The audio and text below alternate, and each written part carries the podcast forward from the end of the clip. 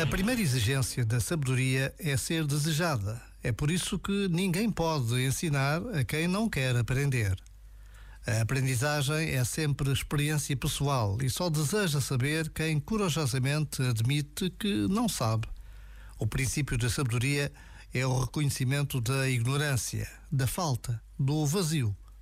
A sabedoria só se revela a quem humildemente a procura, porque se reconhece pobre.